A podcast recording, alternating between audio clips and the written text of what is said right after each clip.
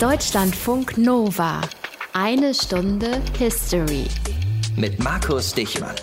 Und ich könnte euch jetzt erstmal erzählen, dass die heutigen Gaststars unserer Sendung so bekannt sind, dass es ein Brettspiel und eine Menge ziemlich erfolgreicher Videospiele gibt, die nach ihnen benannt sind. Dass es auch Straßen, Plätze, Parks und sogar ganze Städte gibt, die nach ihnen benannt sind. Ich wäre aber besser bedient, euch erstmal zu erzählen, dass ohne unsere Gaststars heute ihr keine Cola im Kiosk kriegen würdet, euch keinen Kaffee zum Frühstück kochen könntet und ihr sicher auch keine Smartphones in der Hosentasche hättet. Für all diesen Kram braucht man nämlich Handel. Und fürs Handeln braucht man Händler.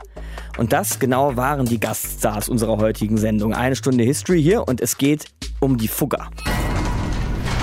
Aus den prallgefüllten Schatzkammern der Menschheitsgeschichte.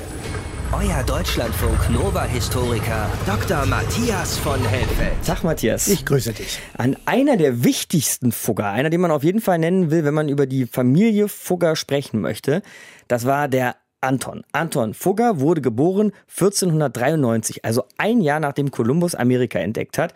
Also die Entdeckung einer neuen Welt mit einer Menge neuer Möglichkeiten. Ich nehme mal an, das hat diesen Anton Fugger schwer beeindruckt und schwer beeinflusst auch. Ich denke schon, das wird man wohl so sagen können. Aber umgekehrt kann man eben auch sagen, jener Anton Fugger hat die Zeit, in der er gelebt hat, eben auch beeinflusst und ich würde noch hinzufügen, sehr maßgeblich sogar.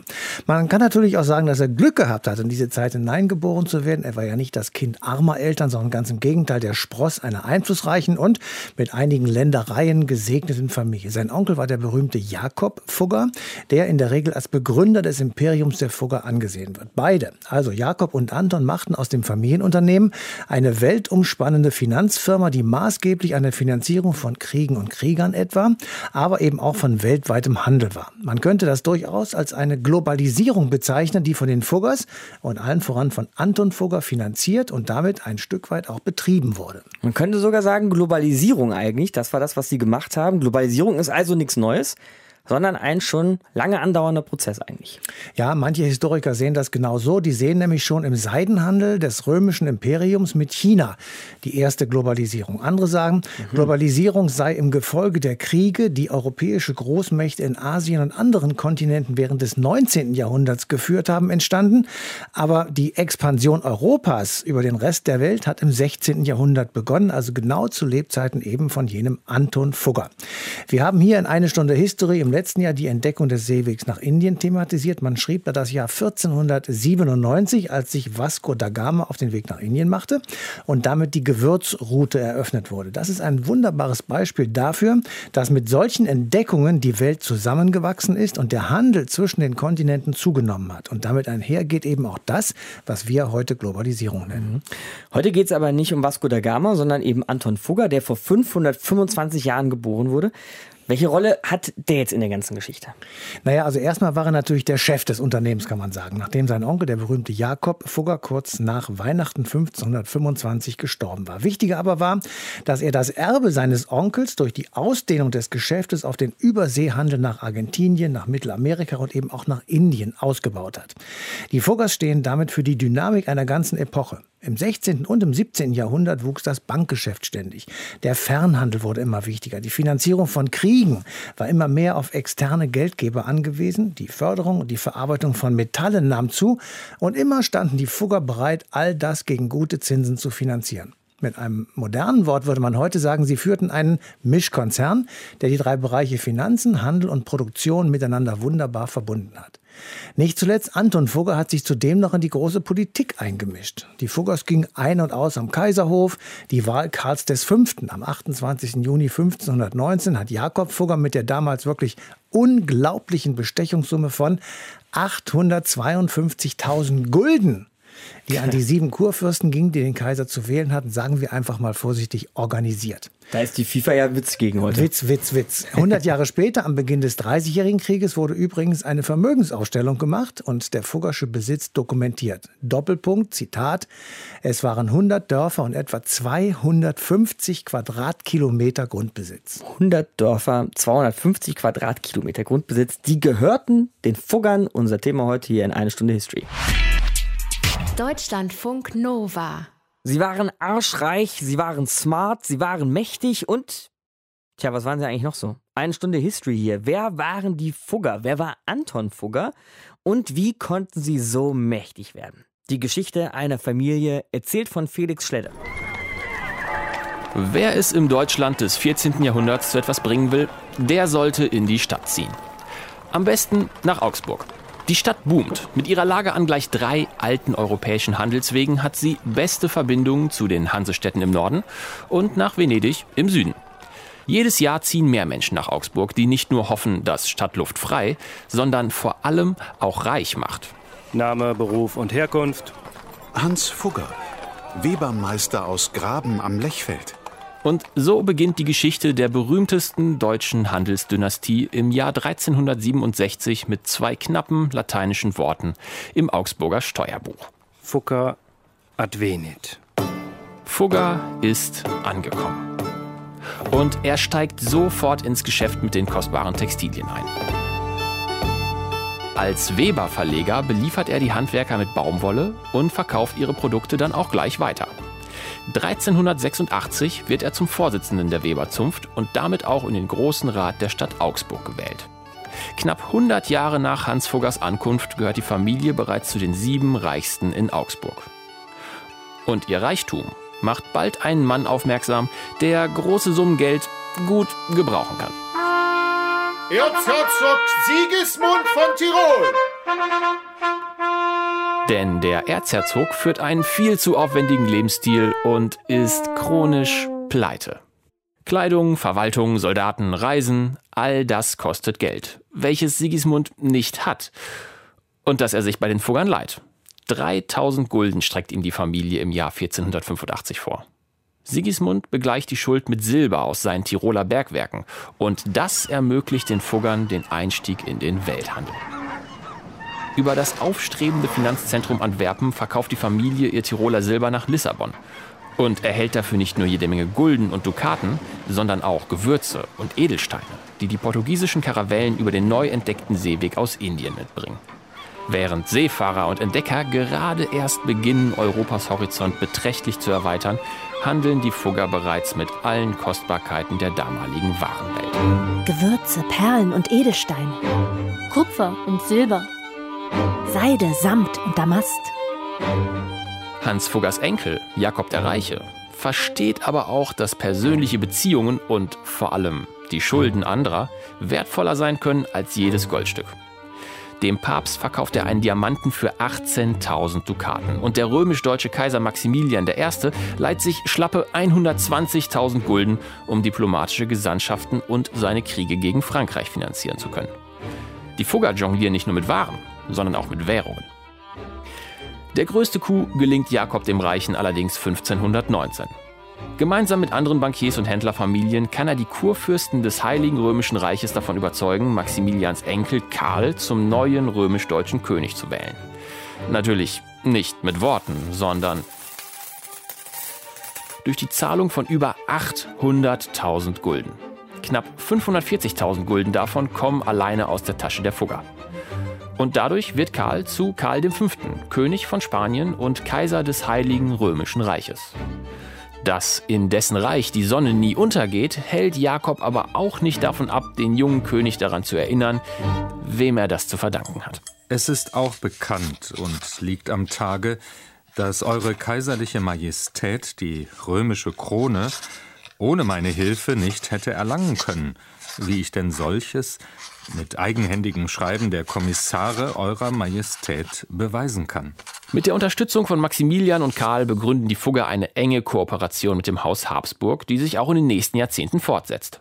Als Jakob der Reiche 1525 stirbt und sein Neffe Anton die Kontrolle übernimmt, wird es mal wieder Zeit für eine Inventur. Das Unternehmen hat derzeit ein Vermögen von drei Millionen Gulden. Darüber hinaus schuldet uns der Erzherzog von Österreich 651.000 Gulden. Der König von Portugal ist uns 18.000 flämische Pfund schuldig. Und dem Vizekönig von Neapel haben wir Kredite über 15.000 Dukaten gewährt. Das Familienunternehmen hat Handelsniederlassungen unter anderem in Venedig, Antwerpen, Frankfurt, Wien, Rom, Lissabon und Sevilla. In erster Generation hat die Familie vor allem mit Webstoffen gehandelt.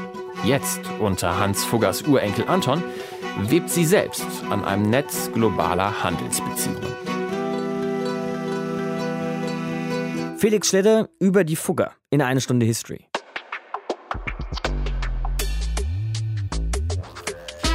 Wer so viel Geld hat, so viele Gulden, dass er eine Kaiserwahl einfach kaufen kann, der ist nicht nur reich, nee, der ist auch mächtig. Und so war es bei den Fuggern, wobei man sagen muss, dass Anton Fugger, geboren vor 525 Jahren, eine Stunde History hier, der hat mit seinem Geld auch anderes angestellt, als Wahlen zu manipulieren. Er hat zum Beispiel Stiftungen finanziert, die Spitäler gebaut und Kranke gepflegt haben. Und einige dieser Stiftungen, neun Stück, gibt es noch bis heute. Franz Karg ist Archivar dieser Fugger-Stiftungen und kennt sich bestens aus mit den Fuggern. Grüße Sie, Herr Karg. Guten Tag. Sind diese Stiftungen, von denen ich jetzt gerade gesprochen habe, sind die ein maßgebliches Erbe von Anton Fugger? Das ist ein wesentliches Erbe, weil er hat die Firma in zwei Weisen weitergebracht. Zum einen, was den Besitz und das Ansehen betrifft und zum anderen hat er den Stiftungen 1548 finanzielle Unabhängigkeit gegeben. Und er hat nicht nur die Stiftungen seines Oheims Jakob Fugger weitergeführt, sondern auch drei eigene ins Leben gerufen. Was zeichnet ihn sonst so aus? Welchen Stellenwert hat Anton Fugger in der langen Geschichte der Familie Fugger? Zum einen ist er der Stammvater der sogenannten Anton-Linie und die anderen Fugger stammen von seinem Bruder Raimund ab. Und Anton hat der Familie Stabilität gegeben. Und er hat sie aus einer Handels- und Finanzierfamilie in den Adel übergeführt durch eine weitreichende Entscheidung. Welche genau? Indem er eben schon frühzeitig seinen Söhnen den Rat gegeben hat, die Firma aufzulösen und auf einer neuen Basis sich die politischen und anderen Kontakte, die man gewonnen hat, weiterzuführen, also an den Höfen Bischof zu werden oder Adelsdienste zu leisten und vor allem um den Gewinn aus dem Handel, der in Grund- und Herrschaftsbesitz angelegt wurde, dass man diesen Besitz als neue Basis für eine sehr groß werdende Familie angenommen hat. Man könnte sagen, Anton Fogger hat dafür gesorgt, dass sich eine Kaufmannsfamilie hin zum Adel wandelt. Aha. Das heißt, er hat aber auch gleichzeitig das Ende der Firma, mit der er alles mal angefangen hat, sozusagen besiegelt. Er hat es nicht besiegelt, er hat es in sein Testament reingeschrieben. Nur weder seine Söhne noch seine Enkel haben sich daran gehalten, sondern es hat noch 100 Jahre gedauert, bis die Firma ohne Konkurs die Tätigkeit einstellt, weil nämlich durch wirtschaftliche Entscheidungen von ihm und durch die Bindung an den Kaiser Karl V., der ja zugleich König von Spanien war, hat sich im Lauf der Jahre und vor allem unter ihm der Schwerpunkt des Handels nach Spanien verlegt. Und es geht dann weniger darum, Textilien, Luxusprodukte oder Bergwerke zu betreiben, sondern die Familie und die Firma kommt immer mehr in die Finanzgeschäfte rein. Und seine Nachfolger konnten nicht aussteigen, weil so viele Millionen an Gulden gebunden waren. Sie mussten dabei bleiben, neue Kredite geben, der Sohn von Karl V., Philipp II., brauchte immer mehr Kredite für seine Politik. Und die Firma hat nachgeschossen und sie hat Refinanzierung bekommen durch das Silber aus der neuen Welt. Und seine Söhne haben dafür gesorgt, dass sie immer wieder Gelder von früheren Krediten praktisch nach Augsburg zurückführen konnten. Und diese zurückgeflossenen alten Kredite haben sie in den Werk von großen Ländereien angesiedelt. Das geht bis zu 1590, 95, die dann die Basis für die Familie bis zum heutigen Tag sind. Das heißt, Anton hat sozusagen die Familie ein bisschen umkrempeln wollen. Sie, Sie haben ja gesagt, so zu einer Adelsfamilie transformieren wollen, mit politischem Einfluss und eben auch viel Grund und Boden, den Sie besessen haben. Das heißt, er war eigentlich genauso wie sein Onkel, der große Jakob Fugger, ein politischer Mensch, aber vielleicht nicht ganz so dreist, wenn ich das mal so sagen dürfte, dass man einfach mit den Gulden um sich schmeißt, um den Kaiser zu kaufen oder so. Nee, der Jakob hat den Kaiser nicht gekauft, sondern er hat die Kredite für die Wahl von Karl I. von Spanien zur Verfügung gestellt. Und das waren ja keine Bestechungsgelder, sondern die Kurfürsten haben diese Mittel zur, für verschiedene Finanzverbindlichkeiten benutzt. Und was Sie sagen, Vom Typus her ist Anton eher zurückhaltend. Nicht umsonst ist sein Wahlspruch, Stillschweigen steht wohl an. Und er hat vielleicht offenkundig nicht solche riskante Geschäfte gemacht, wie sie Jakob Fugger zugetraut werden, auch durch die neuen Filme, sondern er war bedächtiger und er war vorausschauender. Man muss auch sagen, dass sich unter ihm das politische und wirtschaftliche Feld überhaupt verändert hat. Er hatte mächtige Konkurrenten in Kaufleuten und Finanziers aus Baskenland, aus Spanien und von Genuesen. Diese harte Konkurrenz hatte Jakob noch nicht. Und Anton hat noch einen Zweig. Er gibt alte Geschäftsfelder auf und fängt aber mit neuen nicht an. Er hätte sich, ähnlich wie die Weser mit Venezuela, hätte ein spannendes Gebiet an der Westküste von südlichem Peru bis Feuerland, also im Kern Chile als Kolonisationsunternehmen betreiben können. Mhm. Er hat aber den fertigen Vertrag nicht unterschrieben. Und da zeigt sich etwas Vorsicht oder man kann auch sagen, er war im Nachhinein sehr vorausschauend. Man kriegt ja schon den Eindruck, Herr Karg, dass vielleicht noch als letztes, dass dieser Anton, von dem Sie jetzt die ganze Zeit sprechen, schon im Schatten seines Onkels Jakob Fugger steht. Eigentlich zu Recht? Letztlich ist es so, er ist ihm mindestens ebenbürtig und die früheren Jahrhunderte haben ihren Blick immer auf Jakob gerichtet. Und jetzt auch mit den Stiftungen, dass man sagt, Jakob Fugger und seine Brüder haben die Fuggerei gestiftet. Das heißt, man vermehrt seinen Namen von Jakob aber dass es überhaupt die Zeit überlebt hat, das ist das Verdienst von Anton. Sagt Franz Karg über Anton Fugger. Franz Karg ist heute Archivar der Fugger Stiftung und war gerade bei uns im Gespräch in eine Stunde History. Herr Karg, vielen Dank für das Gespräch. Bitte gerne. Die Fugger waren reich, mächtig und hatten die Welt in ihren Händen. Aber Matthias, wir wissen ja auch, sieht man ja auch heute, ne, so große Macht, auch so große unternehmerische Macht fordert ja auch heraus. Also es gab sicher Konkurrenz auch für die Fugger. Absolut. Also nehmen wir einfach mal eine Familie, die natürlich besonders stark herausgeragt, das waren die Medici aus Florenz. Die Medicis haben mehr als die Fuggers noch auf politischen Einfluss gesetzt. Angehörige der Familie, die waren lange Zeit. Die Patriarchen von Florenz waren hoch angesehene Kunstmäzene. Sie haben die Kunst der gesamten Renaissance nahezu ausschließlich finanziert. Es gab Päpste aus dem Haus der Medicis und die vielleicht bekannteste Frau war Katharina, die Königin von Frankreich während der Auseinandersetzungen mit den Hugenotten. Sie wurde durch die wohl von ihr befohlene Bartholomäusnacht berühmt und eben auch berüchtigt. Über die wir hier in eine Stunde History auch schon mal gesprochen haben, die Bartholomäusnacht. Aber um so viel Einfluss zu gewinnen, Matthias, brauchte man Geld. Und zwar eine Menge, würde ich behaupten. Da kann man als Laie wirklich nur hinzufügen und auch staunt und wie. Den sehr erfolgreichen Anfang mit dem Geldverdienen machte Giovanni de Medici, der am Beginn des 15. Jahrhunderts den Grundstein für das Vermögen der Familie legte. Seine Söhne Lorenzo, genannt der Ältere, und Cosimo, die beiden bauten das Imperium dann weiter aus. Das Hauptgeschäft war ähnlich wie bei den Fugger, der Geldhandel, mit dem ein hoher Gewinn erzielt werden konnte, von dem der größte Teil immer in die Familie wieder floss und damit auch reinvestiert werden konnte. So kam neben dem stattlichen Vermögen Vermögen, mit dem natürlich auch politische Prozesse oder Papstwahlen manipuliert werden konnten, ein ebenso stattlicher Landbesitz hinzu. Mit diesem Reichtum haben sie dann über viele Jahrzehnte die Stadt Florenz und die dort ansässigen Künstler unterstützt, sodass die Familie schon zu Lebzeiten, aber auch danach hohes Ansehen in der Stadt genoss und genießt. Auf der Grabplatte des am 1. August 1464 verstorbenen Cosimo de Medici steht dann auch dementsprechend Pater Patriae, also Vater des Vaterlandes. Besser geht's nicht. Familien wie die De Medicis oder auch die Fugger sind heute unser Thema hier in eine Stunde History. Deutschlandfunk Nova. Eine Stunde History. Die Fugger, die haben heute übrigens auch immer noch ihre eigene Website, fugger.de und es gibt auch immer noch aktive Fugger-Stiftungen, von denen wir ja schon gehört haben. Eine Firma Fugger, wie sie von Jakob und Anton Fugger groß gemacht wurde, die gibt es allerdings nicht mehr. Eine Stunde History hier. Was es aber noch gibt, sind Fugger selber. Die Familie lebt bis heute fort, unter anderem in Person von Alexander Graf Fugger-Babenhausen und jetzt zu Gast bei uns in der Sendung. Grüße Sie, Graf Fugger. Herzlichen Dank für die Einladung. Und Sie wohnen, wenn ich richtig informiert bin, in einem der vielen Schlösser, die Ihre Vorfahren vor einigen Jahrhunderten erworben haben. Stimmt das? Das stimmt, ja. Und ähm, wie lebt sich so auf so einem Schloss? Das ist eine Frage, die mir sehr oft gestellt wird. Das ist natürlich wunderschön. Ähm, ich lebe in Schloss Wellenburg.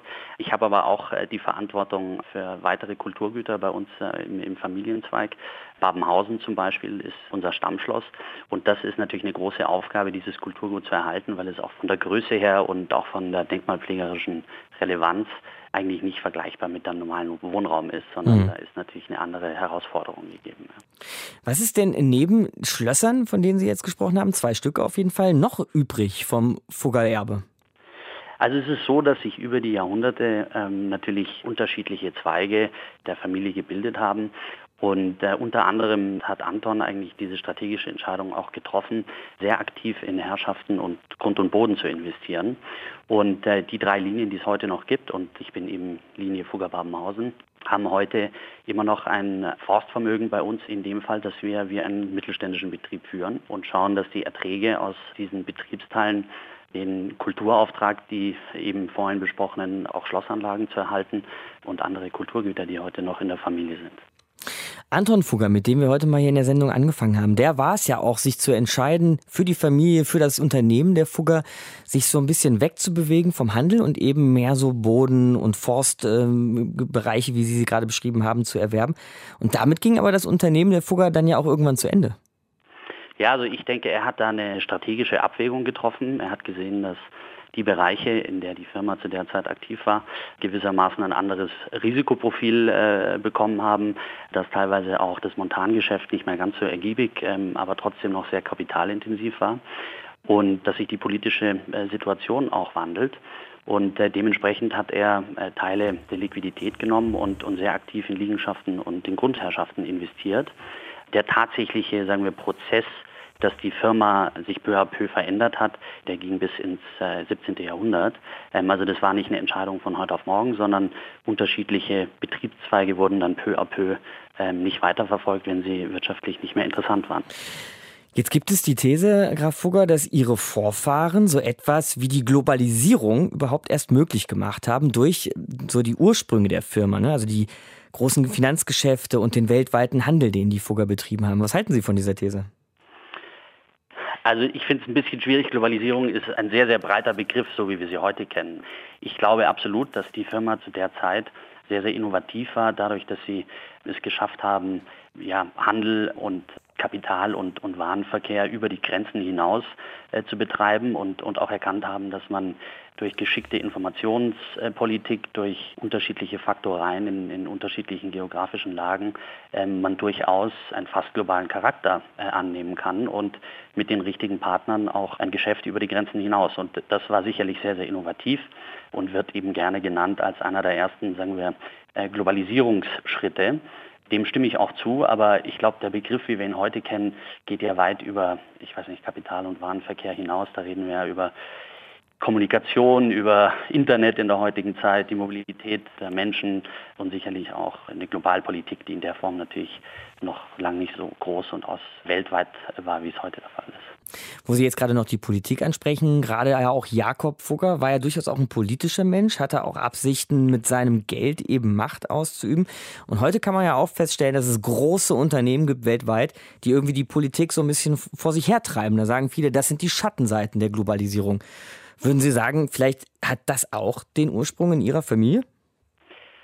Das ist, glaube ich, auch wieder nicht eins zu eins vergleichbar. Also die Tatsache, dass Jakob und auch Anton politisch aktiv waren, ist sicherlich der Tatsache geschuldet, dass zu der Zeit auch in der politischen Struktur damals im Grunde eine, eine Beziehung zur Monarchie und zum Adel existieren musste, ähm, weil die ja nicht nur Staatsoberhaupt, aber eben auch Monarch waren. Heute sieht das natürlich anders aus. Viele, viele Nationen sind gewählte demokratische Regierungschefs und es gibt ein klares Rechtskleid, in dem man äh, Wirtschaft betreiben kann.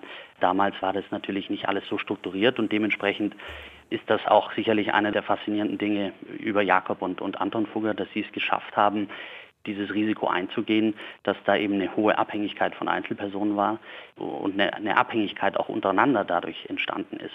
Das ist, glaube ich, nicht vergleichbar mit Großkonzernen heute, die vielleicht äh, in der Politik, wir hören es ja gerade auch wieder in der Presse, ähm, durch gewisse Lobbyarbeit und Liquidität versucht, äh, sich besser zu positionieren. Alexander Graf Fugger-Babenhausen, einer der Nachfahren von Jakob und Anton Fugger, um die es hier heute geht, in einer Stunde History bei uns im Gespräch. Ich danke Ihnen, Graf Fugger. Ganz herzlichen Dank Ihnen. Also da wir ja gerade über die Fugger 16. Jahrhundert zur Globalisierung 21. Jahrhundert gekommen sind, könnten wir uns vielleicht auch noch mal mit Jean Ziegler unterhalten, Schweizer Soziologe für die Vereinten Nationen tätig und ein bekannter Globalisierungskritiker. Grüße Sie, Herr Ziegler. Guten Tag. Also wenn die Fugger sowas wie Pioniere der Globalisierung waren, dann haben die uns aus Ihrer Sicht, würde ich, wenn ich Sie so richtig verstehe, mächtig was eingebrockt, oder? Das Wort Globalisierung ist ein Wort, das zu Irrtum Anlass gibt. Mhm. Was wir heute erleben, ist nicht eine globalisierte Welt, das heißt eine einheitlich strukturierte Welt, wirtschaftlich, sozial, politisch einheitlich, sondern es ist eine Welt des Archipels, des Ökonomie des Archipels. Die Realität der globalisierten Welt besteht in einer Kette von Inseln des Wohlstandes und des Reichtums, die aus einem Meer des Elends herausragen. Also die verschiedenen Inseln des Reichtums, der Macht, der Kapitalakkumulation, des relativen Wohlergehens der Mehrheit der Menschen, die sind miteinander verbunden wie Archipele, wie Inselgruppen verbunden sind. Also das heißt so einzelne Inseln wie zum Beispiel unser Industriestaat Deutschland ja auch. Und dabei, daneben, darunter gibt es auf diesem Globus Gesellschaften, die aus der Geschichte verschwinden, ganze Staaten verschwinden, mhm. die nicht in diesem Archipel, in diesem Netz, in diesem Gerippe äh, eingebunden sind. Äh, Somalia gibt es nur noch als ein Name auf der Landkarte. Es gibt es nicht mehr als einheitliche strukturierte Gesellschaft, als Staat, als Ökonomie. Es gibt es nicht mehr der Südsudan. Dasselbe es gibt den Südsudan als Staat auf einer Landkarte, aber als integrierte, funktionierende, strukturierte Gesellschaft gibt es ihn nicht. Ich könnte viele, viele Beispiele geben von Gesellschaften, von Staaten, von Nationalstaaten, frühen Nationalstaaten, die wie Geisterschiffe in der Nacht verschwinden.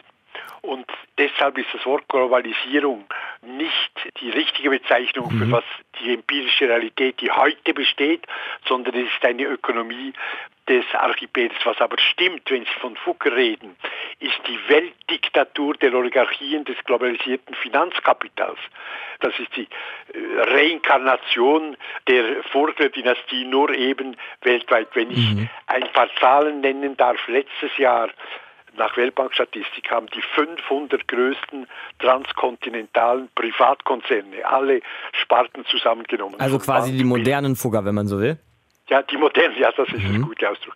Die, die modernen Fugger, die haben letztes, die, also die 500 größten transkontinentalen Privatkonzerne haben letztes Jahr zusammen 52,8 Prozent des Weltbruttosozialproduktes beherrscht, also aller auf der Welt in einem Jahr produzierten Reichtümer. Die haben eine Macht heute, wie es nie ein Papst, nie ein Kaiser, nie ein König gehabt hat. Die können zwar sehr viel, an der Wall Street entsteht ein neues Finanzinstrument alle zwei Monate, in der Basel Chemie ein neues Molekül, ein neues Medikament alle drei Monate, eine unglaubliche Kreativität, eine unglaubliche Vitalität, aber sie funktionieren nach einem einzigen Prinzip, das ist die Profitmaximalisierung in möglichst kurzer Zeit und meistens zu jedem menschlichen Preis. Sie entschwinden jeglicher staatlicher, interstaatlicher, parlamentarischer, gewerkschaftlicher Kontrolle.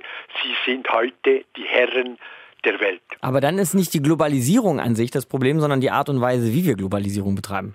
Genau. Also Globalisierung gibt es nicht im Sinn der Vereinheitlichung der Welt, nicht in dem Sinn. Globalisierung gibt es in der Kommunikationssystemen zum Beispiel, die verantwortlich sind, dass diese Weltdiktatur überhaupt möglich geworden ist. Gibt es zwei Gründe, zwei Hauptgründe, wenn Sie so wollen. Äh, erstens oder drei. Äh, erstens ein technologischer. Die Kommunikationsnetze sind weltumspannend heute und werden von diesen Oligarchien kontrolliert. Die funktionieren mit einer unglaublichen Effizienz. Die, eine Zürcher Großbank korrespondiert mit ihrer Filiale in äh, Japan, in Tokio, in Lichtgeschwindigkeit, 300.000 Kilometer pro Sekunde in Lichtgeschwindigkeit. Dann ein zweites technologisches Element, das diese Weltdiktatur möglich gemacht hat, ist die Potenzialisierung dessen, was Computer leisten können, die Administration von finanziellen Weltreichen beherrschen, diese Führung möglich machen, überhaupt, dass solche Weltreiche entstehen können. Und dann gibt es einen politischen Grund natürlich. Äh, Im August 1991 ist die Sowjetunion, das Sowjetreich, zusammengebrochen. Das war eine, eine gute Sache. Die waren so kommunistisch, wie ich buddhistisch bin. Aber bis 91, bis 91 hat ein Mensch auf dreien unter einem kommunistischen, sogenannten kommunistischen System gelebt. Das heißt, es gab eine Bipolarität der Welt und der kapitalistische Produktionsprozess und damit die transnationale Herrschaft der Oligarchien des Finanzkapitals war räumlich begrenzt. Dann ist diese Bipolarität weggefallen durch die Implosion des Sowjetreiches und diese Weltherrschaft der Oligarchien des Finanzkapitals hat wie ein Buschfeuer die Welt erobert und unter ihrer Herrschaft den Planeten vereinheitlicht. Warum wir weiterkämpfen müssen. Mein Leben für eine gerechtere Welt. Das ist der Titel des neuen Buches von Jean Ziegler. Schweizer Soziologe, arbeitet für die UN, mit dem wir hier eben gesprochen haben in einer Stunde History. Herr Ziegler, vielen Dank für das Gespräch. Ich danke Ihnen. Wir leben in einer globalisierten Welt. Schon wieder oder immer noch, je nachdem, wie man das sehen will. Wir haben ja heute hier bei den Fuggern angefangen in einer Stunde History. Und Matthias, ich glaube ja, dahinter gibt es kein Zurück mehr. Also es sei denn, ein, ein Atomkrieg oder so bricht aus und die Maschinen übernehmen die Herrschaft über die Welt, dann leben wir vielleicht wie so ängstliche Höhlenmenschen wieder isoliert, voreinander, voneinander getrennt. Aber bis dahin lässt sich diese Globalisierung, glaube ich, nicht zurückdrehen. Das glaube ich ehrlich gesagt auch nicht. Und wir genießen ja auch jeden Tag die Vorteile dieser Globalisierung und das nicht nur durch, sagen wir einfach mal italienische Pizza oder von mir aus chinesischen Reis. Waren und Gegenstände, die in europäischen Ländern gekauft werden, werden ganz oder zum Teil in Billiglohnländern hergestellt, was hier die Preise drückt und dort die Lebensverhältnisse. Das ist ein Dilemma, dem man momentan nur entkommen kann, wenn man deutlich höhere Preise hier bei uns auf fast alle Produkte akzeptieren würde. Gleichzeitig müsste man der weltweiten Verflechtung von Konzernen abschwören, die Deregulierung der Märkte und dem Abbau von Sozialleistungen mhm. abschwören. Dabei reicht es natürlich nicht, wenn das nur einer machen würde. Das ist kompliziert. Ja, und vor allem, weil dann auch hier die Menschen mehr Geld in der Hand haben müsste. Das heißt, es müssten die Löhne und die Gehälter kräftig steigen, damit hierzulande die teureren, weil in Deutschland hergestellten Waren dann auch gekauft werden könnten. Das aber scheitert am Veto der Unternehmer, denn die sehen darin einzig eine Profitschmälerung verbunden mit der politischen Kampfrhetorik einer Umverteilung von oben nach unten. Und um all das zu verhindern, plädieren sie weiterhin für Neoliberalismus und einen globalen freien Handel, durch den unsere Märkte mit Billigprodukten ebenso geflutet werden können wie mit hochwertigeren Gütern, bei denen Einzelteile in Asien oder in Afrika hergestellt werden. Ich will jetzt hier nicht den Moralisten spielen, aber es ist schon schwer zu ertragen, dass irgendwo in der Welt Menschen unter erbärmlichsten Umständen schuften müssen, dafür einen Hungerlohn bekommen und in Fabriken arbeiten müssen, die nicht ein Minimum am Arbeitsschutz gewähren, nur damit wir hier billige Hosen und Hemden tragen können. Arbeitsschutz, das wäre übrigens auch was für die vielen abertausenden Arbeiter und Handwerker, die auf den Baustellen dieser Welt riesige Stadien hochziehen, damit wir faul Fußball gucken können. Das war eine Stunde History für diese Woche. Danke dir, Matthias. Nächste Sendung geht es dann nämlich um den Beginn der Fußball-WM in Russland. Und das nehmen wir als Anlass mal über Sport und Politik in der Geschichte zu sprechen. Markus Dichmann, mein Name. Habt eine gute Woche. Deutschlandfunk Nova. Eine Stunde History. Jeden Montag um 20 Uhr. Mehr auf deutschlandfunknova.de.